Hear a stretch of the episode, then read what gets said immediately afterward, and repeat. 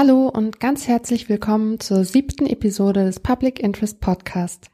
Wir freuen uns sehr, dass ihr wieder oder vielleicht auch zum ersten Mal dabei seid. Zuerst ein kleiner Hinweis in eigener Sache. Wie in der vorletzten Folge versprochen oder angekündigt, haben wir jetzt die Publikation zur digitalen Zivilgesellschaft veröffentlicht. Ihr findet sie auf unserer Website. Aber nun zum Thema. In dieser Episode des Public Interest Podcast geht es mal wieder um unser Kernthema, nämlich Open Source Software. Wenn ihr den Prototype Fund kennt, dann wisst ihr, dass wir Innovation fördern. Das heißt, für EntwicklerInnen oder kleine interdisziplinäre Teams ermöglichen wir eine Anschubfinanzierung für ihre eigenen Open Source und Public Interest Tech Projekte. Das ist gut und das ist wichtig und wir sind sehr froh, dass wir das machen können. Gleichzeitig wissen wir aber ganz genau, dass Innovation leider nichts bringt, wenn die Projekte im Sande verlaufen und nicht nachgenutzt werden können.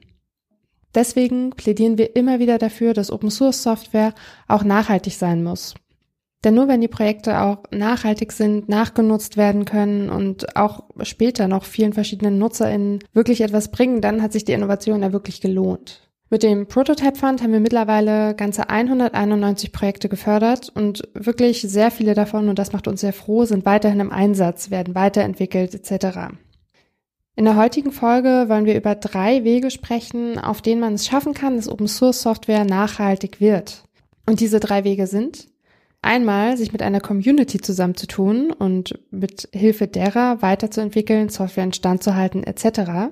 Der zweite Weg ist es, sich ein Netzwerk zu suchen oder KooperationspartnerInnen und mit diesen weiterzuentwickeln. Oder der dritte Weg natürlich, sich ein Geschäftsmodell zuzulegen und tatsächlich Geld zu verdienen mit seiner Open Source Software. Zu diesen drei Themen haben wir uns heute jeweils eine oder einen GesprächspartnerInnen gesucht. Zum Thema Kooperation und Netzwerke sprechen wir mit Mareike vom Projekt Civil MRCC. Zum Thema Businessmodell sprechen wir mit Frank Karliczek, Gründer und Geschäftsführer von Nextcloud. Und zum Thema Communities sprechen wir mit Stefanie Schirmer, die beim Prototype Fund das Projekt Portable Firewalls for CubesOS entwickelt hat. Und weil diese drei Personen sich natürlich sehr gut mit den jeweiligen Themen auskennen, will ich an der Stelle gar nicht viele weitere Worte verlieren und gleich einsteigen mit unserem ersten Gespräch und zwar mit Mareike von Civil MRCC. Hallo Mareike, kannst du einmal dich und dein Projekt für uns vorstellen, bitte? Hallo, ja, sehr gerne. Genau, ich bin Mareike und seit gut einem Jahr arbeite ich bei dem Civil MRCC Projekt mit, ähm, sozusagen als Scrum Masterin ähm, mhm. gestalte ich den Entwicklungsprozess, gucke, welche Features und Issues wir haben, welche Priorität haben und wann abgearbeitet werden. Ähm, ich bin für die ganze Kommunikation zuständig und versuche halt das Team zusammenzuhalten. Ähm, und in unserem Projekt bauen wir eine kartenbasierte App, ähm, auf der man Bewegungen live tracken kann.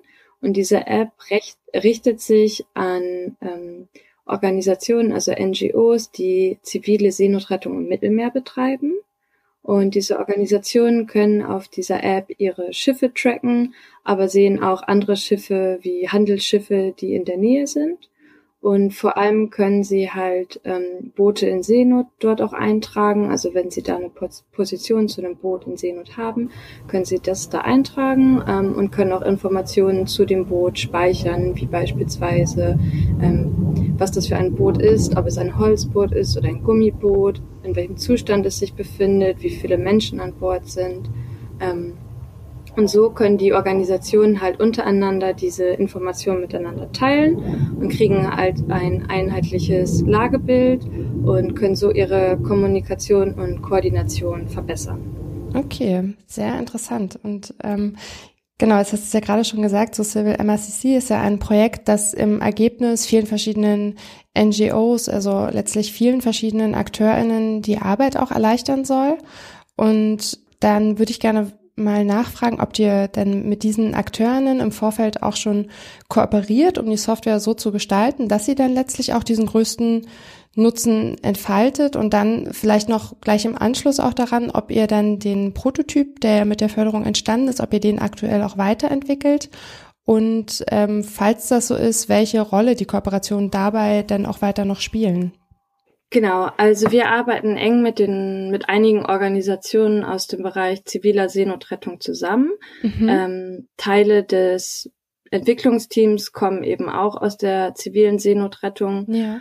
Und daher bestanden da schon Kontakte und es gab dieses Netzwerk und ja. wir entwickeln den Prototypen weiter, genau. Er befindet mhm. sich gerade in einer Testphase und für uns ist es halt extrem hilfreich, dass diese NGOs die die App jetzt testen und in ihre Arbeit einbeziehen und dadurch kriegen wir halt ganz viel hilfreiches Feedback, weil wir doch gemerkt haben, dass wir als Entwickler äh, oft eine andere Sicht oder äh, Sichtweise sozusagen darauf haben und denken, okay, die und die Funktion oder Features bräuchte es. Mhm. Und dann kommen aber die NGOs mit der Praxiserfahrung und sagen uns, hey, diese Funktion bräuchten wir eigentlich für unsere Arbeit. Und das sind halt Sachen, die wir dann gar nicht so auf dem Schirm haben. Und da ist es einfach extrem hilfreich, dass diese unterschiedlichen Sichtweisen zusammenkommen und den Prototypen weiterentwickeln.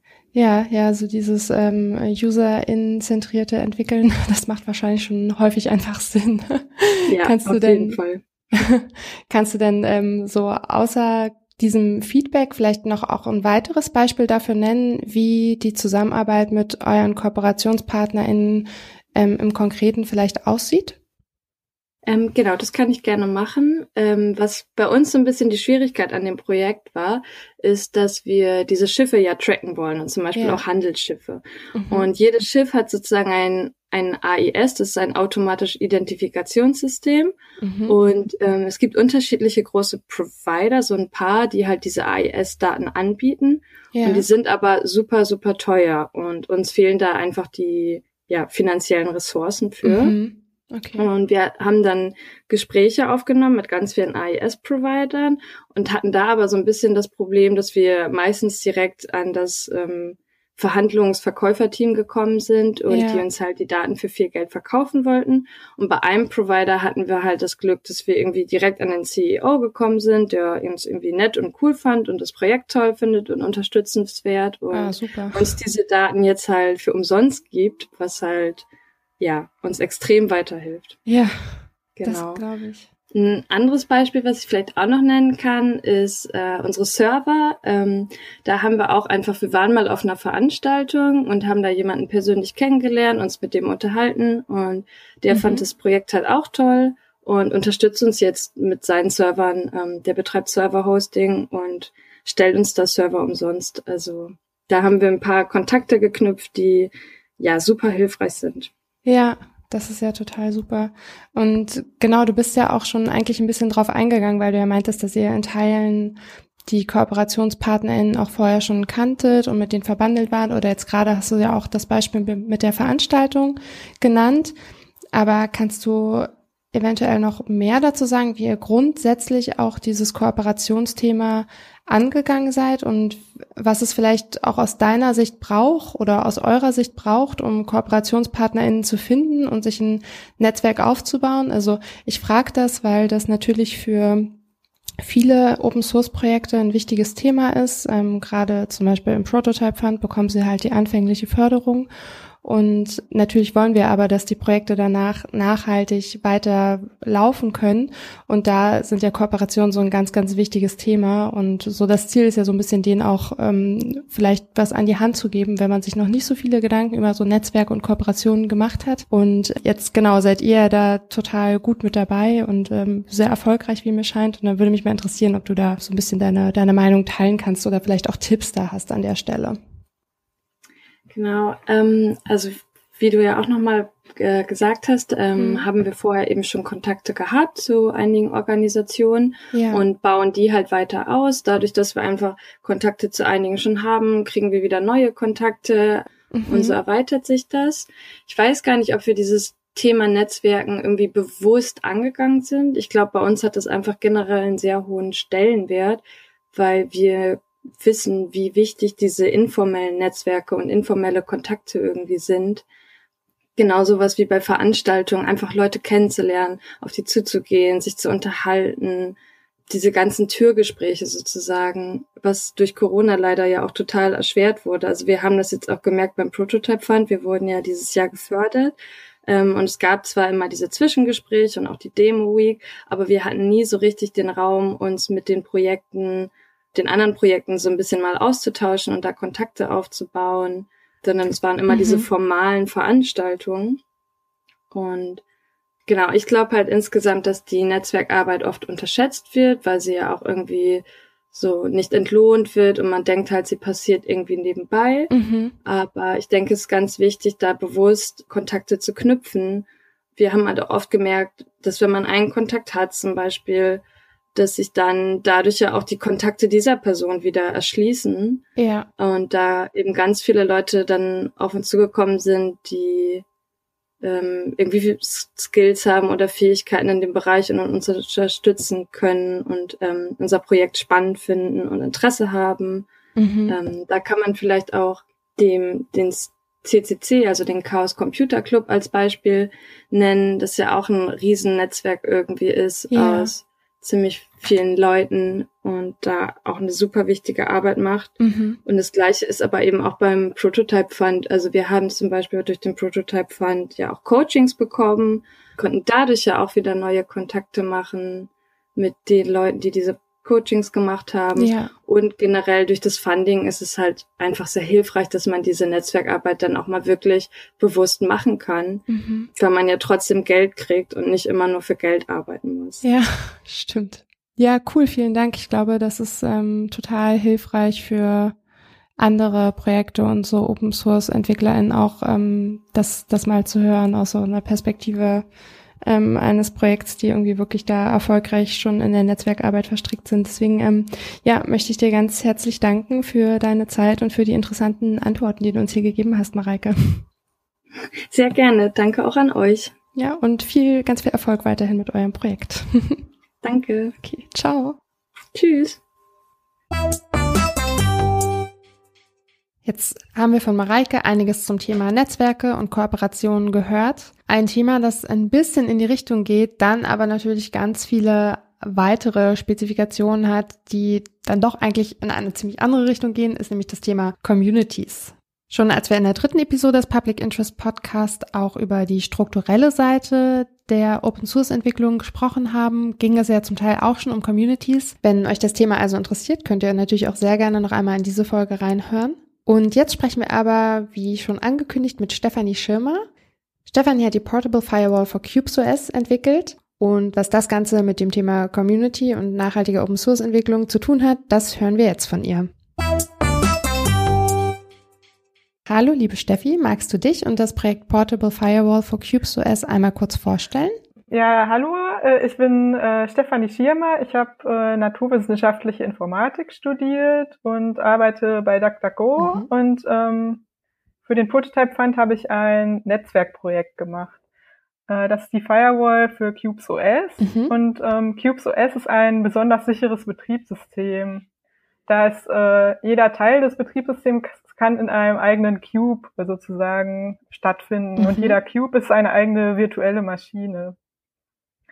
Und äh, das Besondere an der Firewall ist, dass die äh, besonders klein ist, also besonders mhm. leichtgewichtig, was den Speicher angeht. Und die ist auch in einer äh, besonderen Art geschrieben. Die ist nämlich in Mirage OS geschrieben. Und Mirage OS ist ein Library Operating System. Mhm. Das ist ein besonderes Betriebssystem, was anders ist als die bekannten Betriebssysteme wie Linux oder äh, Unix oder weiß nicht, Windows oder sowas oder macOS. Mhm stell dir vor, wir hätten das alles mal ähm, kurz zur Seite geschoben und hätten ganz von neu angefangen.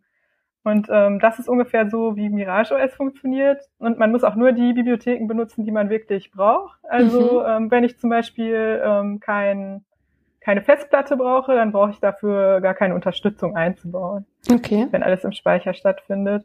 Und dadurch ist das halt eine besonders kleine Firewall und ähm, das ist ein sogenannter Mirage OS Unikernel, der in so einer virtuellen Maschine dann läuft. Mhm. Und ein Unikernel bedeutet, dass das der Betriebssystemkern ist. Der ist gleichzeitig schon die Anwendung. Okay. Also es gibt eigentlich gar nicht so ein separates Betriebssystem, wie es sonst so gibt, was alles kann, sondern es gibt ein spezialisiertes Betriebssystem, was nur diese eine Sache kann. Also das kann wirklich nur diese Firewall. Aha. Okay, ja, ähm, klingt ja ähm, sehr, sehr spannend. Also ich muss mal sagen, ich selbst habe von so ganz technischen Sachen immer gar nicht so eine krasse Vorstellung, aber ähm, das ähm, klingt auf jeden Fall sehr ähm, innovativ und interessant. Und genau, also du hast es ja gerade gesagt, halt deine Portable Firewall ist explizit für dieses CubesOS entwickelt worden.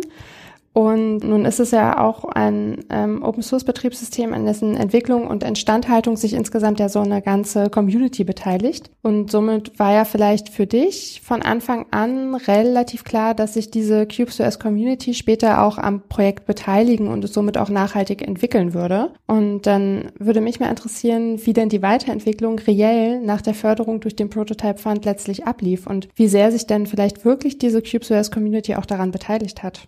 Mm, ja, das ist ein bisschen äh, komplizierter sogar in diesem okay. Fall, denn es ist ja eine Mischung aus der Mirage OS und der Cubes OS Community. Ah, ja, okay. Also die sind beide äh, zu großen Teilen beteiligt, vielleicht sogar ein bisschen mehr aus der Mirage OS Community. Mhm.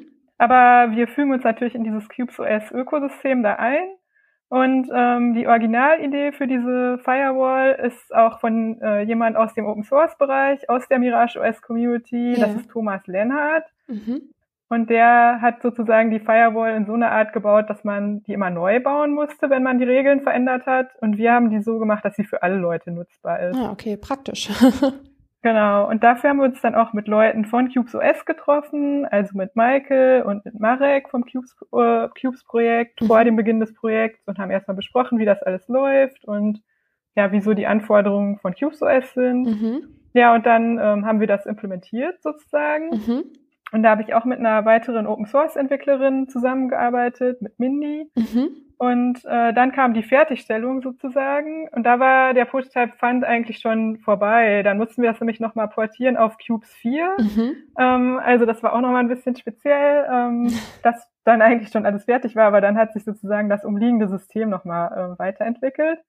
Und äh, das haben wir dann auch noch fertig gemacht. Da habe ich mit Hannes noch zusammengearbeitet der auch an äh, Mirage OS viel arbeitet. Mhm. Und getestet haben wir dann auch mit weiteren Open Source Entwicklern. Also da gab es einen Nutzer, der heißt Xaki auf GitHub und der hat dann öfter mal so Crashes für uns reportet. Die haben wir dann mit dem zusammen rausgefunden und haben die eigentlich auch alle gefixt bekommen. Ja. Und dann gibt's halt die und dann gibt's halt die Community-Infrastruktur. Also es gab schon so eine Mailingliste von CubesOS, mhm. auf der haben wir dann das angekündigt, dass das jetzt fertig ist diese neue Firewall. Und dann haben auch direkt Leute das ausprobiert. Und es gab auch direkt Meldungen zu äh, so kleineren Bugs. Das okay. war ziemlich lustig. Also mit ähm, IPv6, wie das in Cubes schon äh, genutzt werden kann. Also es kann da schon eingetragen werden, aber die Firewall unterstützt das nicht. Mhm. Aber an diesen Regeln sind wir dann am Anfang irgendwie erstmal gescheitert, weil wir damit gar nicht gerechnet hatten, weil wir dachten, wir unterstützen das ja eh nicht. Aber ähm, das haben wir dann auch noch repariert, sozusagen, dass man diese Regeln schon äh, schreiben darf. Ja. Also das darf da drin vorkommen, aber die haben einfach keinen Effekt, ne? Aber es geht halt nichts kaputt.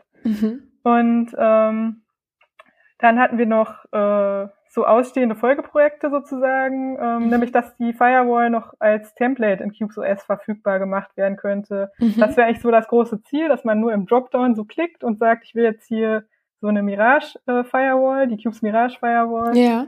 Und dann muss man halt gar nichts mehr selber machen sozusagen. Also es wäre für den Nutzer am einfachsten. Ja. Und das ist jetzt auch der Community bekannt, es ist aber noch nicht fertig zum Beispiel. Also da übernimmt die Community das wieder sozusagen. Ah, okay. Ja, okay, gut, dann ähm, hast du jetzt sogar auch schon ein bisschen die nächste Frage vorweggenommen, weil ich würde mich auch noch mal ein bisschen fragen, wie man die Arbeit am Projekt sich denn aktuell vorstellen kann. Also ob es jetzt vor allem instand gehalten wird oder auch aktiv weiterentwickelt, aber also es klingt ja sehr danach, dass es auch ähm, aktiv gerade dann noch weiterentwickelt wird. Und ähm, jetzt hast du halt gerade ja dann schon viel über die ähm, Community von Mirage und Cubes gesprochen, die sich daran beteiligen. Aber gibt es denn aktuell, also so nach Ende der Förderung oder jetzt auch schon ziemlich lange nach der Förderung sozusagen zum Beispiel auch noch hauptamtliche EntwicklerInnen, die sich auch um das Projekt kümmern? Oder ist es jetzt alles über die Community gerade? Das ist ein bisschen äh, schwer zu sagen. Also Mindy und ich sind nicht mehr am Projekt aktiv. Mhm. Ähm, ich bin zum Beispiel noch auf der Mailingliste und bekomme da ein bisschen mit. Also manchmal sehe ich dann halt, wenn irgendwas reportet wurde. Und ja. ähm, Hannes und Thomas sind noch aktiv äh, und die arbeiten an Mirage OS. Also Hannes arbeitet an Mirage OS Infrastruktur generell mhm. und ähm, Thomas arbeitet hin und wieder einfach so äh, an Sachen über die Firewall ja. ähm, mit. Also immer wenn ein Fehler gemeldet wird, dann kann das sein, dass der nach ein paar Tagen nochmal nachfragt, äh, kannst du mir nochmal dieses Log schicken oder hier habe ich einen Patch geschrieben, um mhm. das zu reparieren. Also, also ab und zu meldet ja. er sich dann. Und äh, Marek auf der CubesOS-Seite arbeitet weiterhin an CubesOS. Okay. Was würdest du denn sagen, sind ähm, die Vorteile daran, wenn man mit oder in einer Community entwickelt? Also ich weiß nicht, ob du vielleicht auch schon andere Softwareprojekte entwickelt und durchgeführt hast oder an welchen beteiligt warst, die nicht sozusagen so community-basiert waren. Und also falls es so war, würde mich auch total interessieren, was deiner Ansicht nach so die großen Unterschiede daran sind, so community-basiert oder ganz davon weg zu entwickeln. Ja, ich würde sagen, die Community ist besonders wichtig, damit der Code nicht nur für mich funktioniert, sozusagen.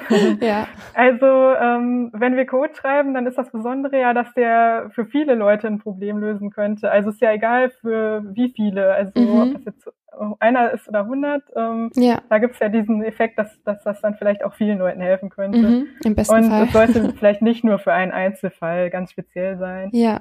Und das erfordert natürlich so ein paar Dinge, dass die vorhanden sind. Nämlich erstmal würde ich sagen, gutes Testen, mhm. damit man auch weiß, dass das für diese verschiedenen ja, Anforderungen funktioniert. Und mhm. dann würde ich sagen, viele Augen, die den Code lesen, also viele verschiedene Entwickler, die da mal drüber gucken und die gucken, ob es da irgendwo Probleme gibt, mhm. äh, Sicherheitslücken, die auch den Code verstehen und vielleicht auch vereinfachen, damit mehr Leute daran mitarbeiten können, mhm.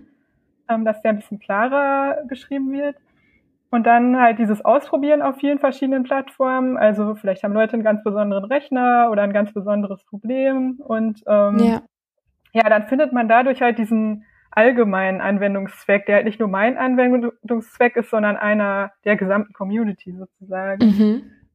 Und das ist natürlich das Ideal, weil dann kann man sehr vielen Leuten helfen. Ja. Und ich würde auch sagen, als Community kannst du viel mehr erreichen, als nur diese Summe der einzelnen Personen erreichen könnte, weil ja. es halt Experten in der Community gibt und dann gibt es halt so einen Netzwerkeffekt, dass alle zusammenarbeiten können. Ja.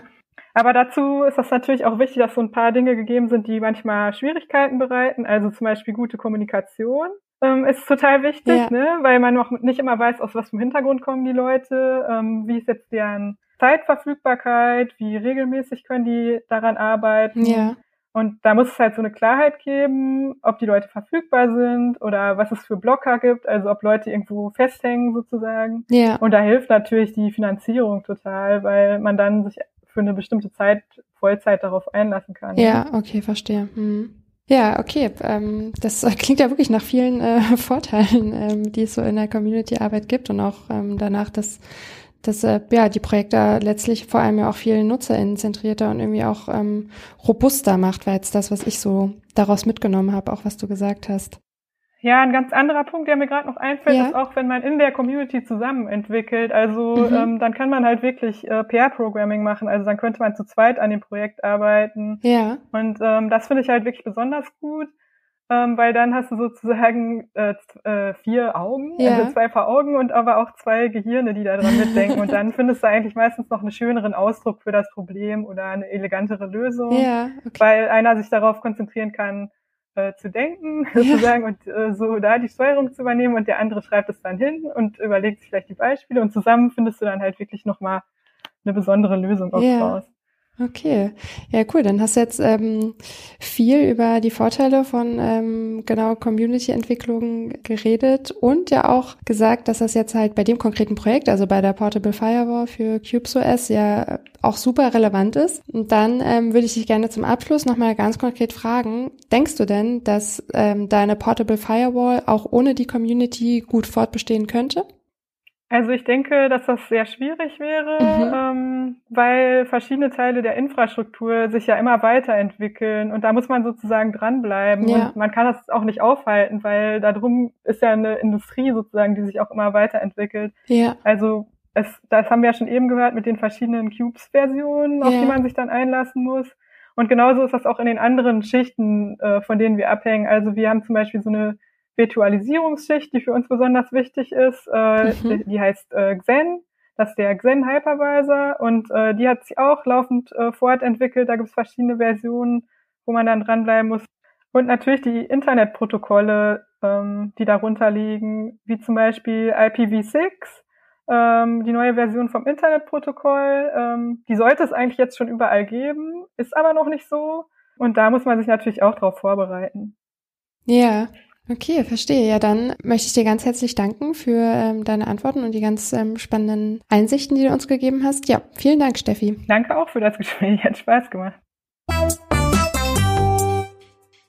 Ja, und dann gibt's noch ein Thema, das viele Leute vielleicht gar nicht in Bezug auf Open Source Software so sehr sehen, das aber natürlich auch ein vollkommen valider und guter Weg ist, um sein Softwareprojekt nachhaltig weiterentwickeln und weiterfinanzieren zu können.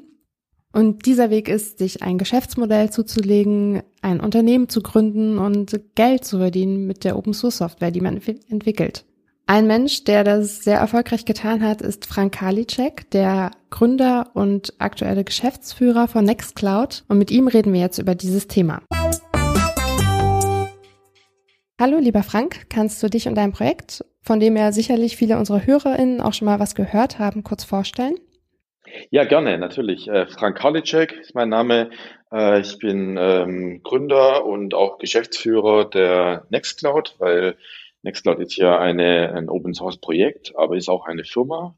Also beides. Mhm. Ich persönlich bin in Open Source, freie Software und Startup-Themen ähm, schon sehr lange involviert, also seit über 20 Jahren mhm. eigentlich, oder 22, 23 Jahre. Und ähm, genau, Nextcloud ist eben das Neueste, was ich zusammen mit einem ganz tollen Team äh, voranbringe. Mhm. Ähm, das Team ist, ist, teilweise Freiwillige, also wir haben Contributor aus der ganzen Welt, allein über 2000, mhm. die helfen, die Software voranzubringen, zu schreiben. Okay, wow. Und dann aber auch Angestellte in der Firma haben wir um die 50 momentan, ein bisschen über 50. Okay. Genau. Ja, vielleicht noch was zu Nextcloud noch, ähm, ja, gerne. Ähm, noch ergänzend, ähm, wenn es der eine oder andere noch nicht kennt, das ist eine, eine Open Source Software, die äh, eine Alternative zu ähm, den ganzen amerikanischen Cloud Services sein soll. Mhm. Ähm, Office 365, Google Suite oder Workspace heißt es jetzt ja, mhm. ähm, Dropbox, Box.com und so weiter. Ja. Aber mit dem Unterschied, dass es 100% Open Source ist und dass man so betreiben und hosten kann, wie man möchte. Das heißt, man kann von den ganzen modernen ähm, Funktionalitäten zum, zur Zusammenarbeit, ähm, Kommunikation profitieren, mhm. ohne die Kontrolle über seine Ga Daten eben an, an irgendwelche Konzerne abgeben zu müssen. Genau, und das, das machen wir jetzt seit viereinhalb Jahre, sind hier, mhm. ähm, also die, das Unternehmen ist hier in Deutschland ansässig, aber wir haben eigentlich Mitarbeiter aus der ganzen Welt, also auf elf Ländern haben wir tatsächlich Angestellte mhm. und die Community ist natürlich noch viel größer. Ja. Genau. Okay, und jetzt äh, genau bist du ja schon direkt ins Thema eingestiegen. Also Nextcloud ist ein Open Source Projekt, aber es ist auch eine Firma und äh, dementsprechend hat Nextcloud ja wahrscheinlich auch ein Businessmodell. Und ähm, wie ich gesehen habe, zum Beispiel ist es ja so, dass so Geschäftskundinnen beispielsweise für Nextcloud Enterprise dann auch bezahlen. Und was mich interessieren würde, ist, ob es auch von Anfang an so geplant war, dass ihr Geld mit Nextcloud verdient oder ob sich das erst so im Laufe der Zeit entwickelt hat. Und auch dann vielleicht gleich im Anschluss noch die Frage, ob dann auch ohne ein Geschäftsmodell für dich auch ein anderer Weg in Frage gekommen wäre, um das Projekt zu entwickeln und weiterzuentwickeln.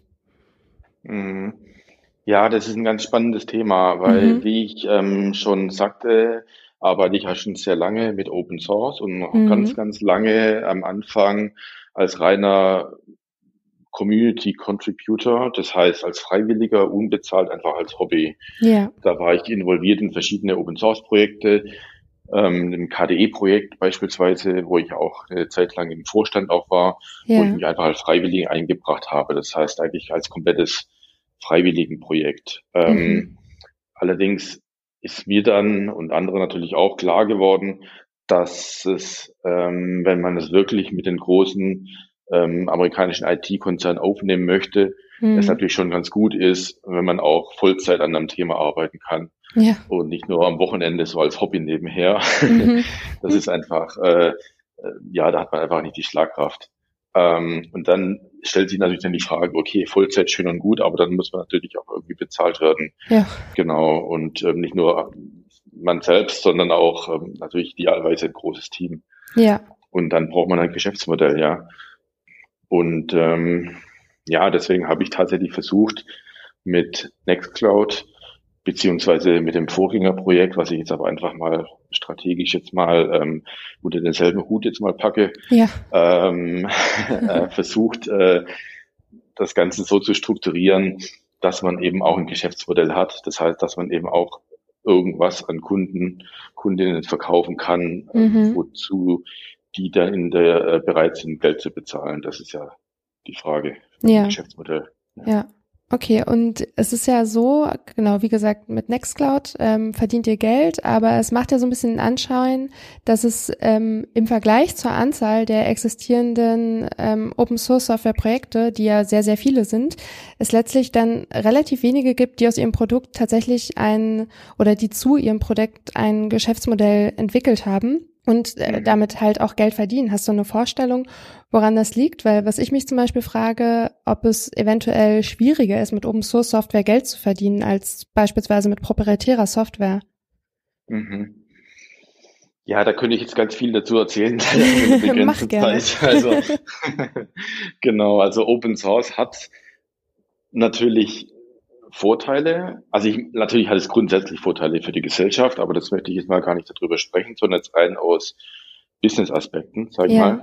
Hat Open Source natürlich gewisse Vorteile. Beispielsweise kann man eben, wenn man es gut anstellt, ähm, sein Produkt zusammen mit einer Community entwickeln, mhm. hat sozusagen, das Produkt ist besser, als wenn man es nur selbst machen würde. Mhm. Ähm, man kann auch die Verbreitung, die man hoffentlich als Open Source Projekt äh, erreicht, als Marketing-Tool verwenden. Also mhm. Also als ganz viele Startups scheitern ja daran, dass sie keiner kennt und sie haben auch kein Budget, um das zu ändern. Ja. Das ist ein Vorteil von Open Source.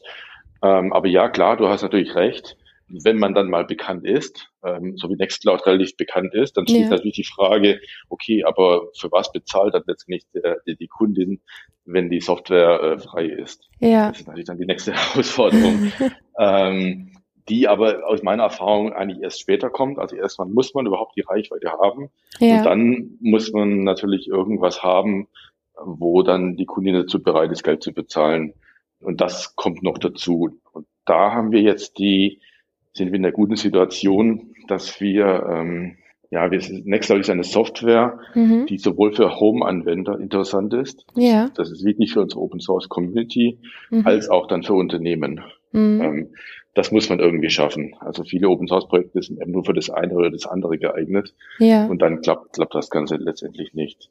Bei den Unternehmenskunden, Kundinnen haben wir es geschafft, uns von ähm, anderen Open Source Unternehmen wie Red Hat beispielsweise inspirieren zu lassen. Mhm. Und wir haben ein ziemlich ähnliches Geschäftsmodell wie Red Hat. Ja. Das heißt, wir verkaufen sogenannte Enterprise Subscriptions, also Supportverträge und ähm, Workshops und Trainings mhm. und solche Dinge. Und war es dann aber bei euch auch so, dass als ihr sozusagen angefangen habt, euch so im Unternehmensbereich, also mit ähm, Unternehmen als Kundinnen zu bewegen, dass es vielleicht auch so war, dass euch das am Anfang so ein bisschen entgegenschlug, dass dann äh, diese auch gefragt haben, wie, ja, okay, ihr seid ja Open Source, warum sollen wir jetzt dafür bezahlen? Oder war das irgendwie von Anfang an relativ problemlos? Nee, das ist immer noch ein Thema. Also okay. wir haben das auch immer noch. Ähm, beispielsweise ja. jetzt neulich haben wir eine Absage bekommen, tatsächlich von einem großen Unternehmen, also ein wirklich ein großes, namhaftes Unternehmen, ja. was überhaupt gar nicht verstanden hat, warum sie für Nextcloud Geld bezahlen sollen, wenn es doch Open Source ist. Okay. Ähm, das kommt vor, ja, das ist mhm. dann eben ein Nachteil. Aber in 95 Prozent der Fälle ist es eigentlich, funktioniert es sehr gut ähm, weil Open Source und freie Software inzwischen ja auch sehr verbreitet sind. Also jeder hat, jedes Unternehmen hat irgendwie Linux äh, irgendwo im Einsatz oder ja. verwendet andere freie Softwarekomponenten. Und da ist der Einsatz inzwischen eigentlich schon weit verbreitet. Und ja, wenn es dann eben Mission Critical ist, also wenn es dann mhm. eine kritische Infrastruktur ist, dann ist das die Bereitschaft meistens schon da, okay. einen vernünftigen Supportvertrag abzuschließen und nicht nur irgendwie eine äh, im, im Internet gefundene Software zu führen. ja, das stimmt. Und genau, die Menschen, die jetzt hier dem Podcast zuhören, das sind äh, sehr oft ja selbst Open Source EntwicklerInnen, die das zum Teil auch halt ähm, ehrenamtlicher machen. Und ja. Äh, gibt es aus deiner Perspektive was, was du den Leuten vielleicht mitgeben würdest, die jetzt sich bisher noch nicht daran gewagt haben, aus ihrem Projekt auch ein Geschäft sozusagen zu machen? Also fällt dir da irgendwas ein, was du denen mit an die Hand geben würdest oder irgendwie ein äh, Ratschlag, den du selbst vielleicht vor 20 Jahren oder so gern gehört hättest? Ja, also ich würde, mein Rat wäre, wenn man jetzt hier so eine Software hat oder eine Idee für eine Software, mhm. ähm, an der man arbeitet, die vielleicht schon funktioniert, die man wahrscheinlich auch selbst ziemlich gut findet, sonst würde man es nicht machen, ja. ähm, wäre mein Ratschlag, einfach mal das Gespräch mit, mit anderen Menschen zu suchen, ja. mit Unternehmen, Privatpersonen, Organisationen, irgendjemand ja. und sozusagen zu versuchen, erstens zu erklären, warum das hilfreich ist. Mhm. Das hilft einem meistens ganz gut zu reflektieren, wie eigentlich so die Außenwahrnehmung ist. Ja. Und dann kann man vielleicht sogar einen Schritt weitergehen und sagen, na ja, was müssten wir denn anbieten, wozu du dann bereit wärst zu bezahlen? Ja. Na, also was wäre so, was, was könnten wir, wenn du jetzt unsere Software gut findest, Mhm. Ähm, könntest du dir vorstellen, die bei euch einzusetzen? Und was könnten wir tun, um, also was könnten wir dir bieten, was einen Wert darstellt? Okay. Und das kann ja helfen, dann ein Geschäftsmodell zu entwickeln. Ja, ja, das ist doch ein guter Ratschlag. ja. Super, dann ähm, war es schon mit uns und ähm, ich danke dir ganz viel für deine Zeit und die sehr hilfreichen und interessanten Antworten, die du hier gegeben hast. Mhm. Dankeschön, Frank. Ja, danke und danke und für eure tolle Arbeit. Tschüss. So, wir hoffen, ihr habt aus diesen doch tatsächlich recht zahlreichen Informationen etwas mitnehmen können und vielleicht gerade auch, wenn ihr selbst Open Source Software EntwicklerInnen seid, die bisher vielleicht in eurer Freizeit an Projekten arbeiten, dass ihr vielleicht den einen oder anderen Gedanken aufschnappen konntet, wie ihr in Zukunft auch eure Projekte weiterhin nachhaltig entwickeln könnt. Genau, und wie gesagt, gerade auch wenn ihr selbst Open Source Software entwickelt, möchten wir euch auch nochmal prototypefund.de als Ressource ans Herz liegen. In Zukunft werden wir da die Ressourcen noch weiter ausbauen, aber schon jetzt findet ihr Tipps zum Beispiel für die Umsetzung von Open Source Projekten, die wir auch in den Shownotes verlinken werden.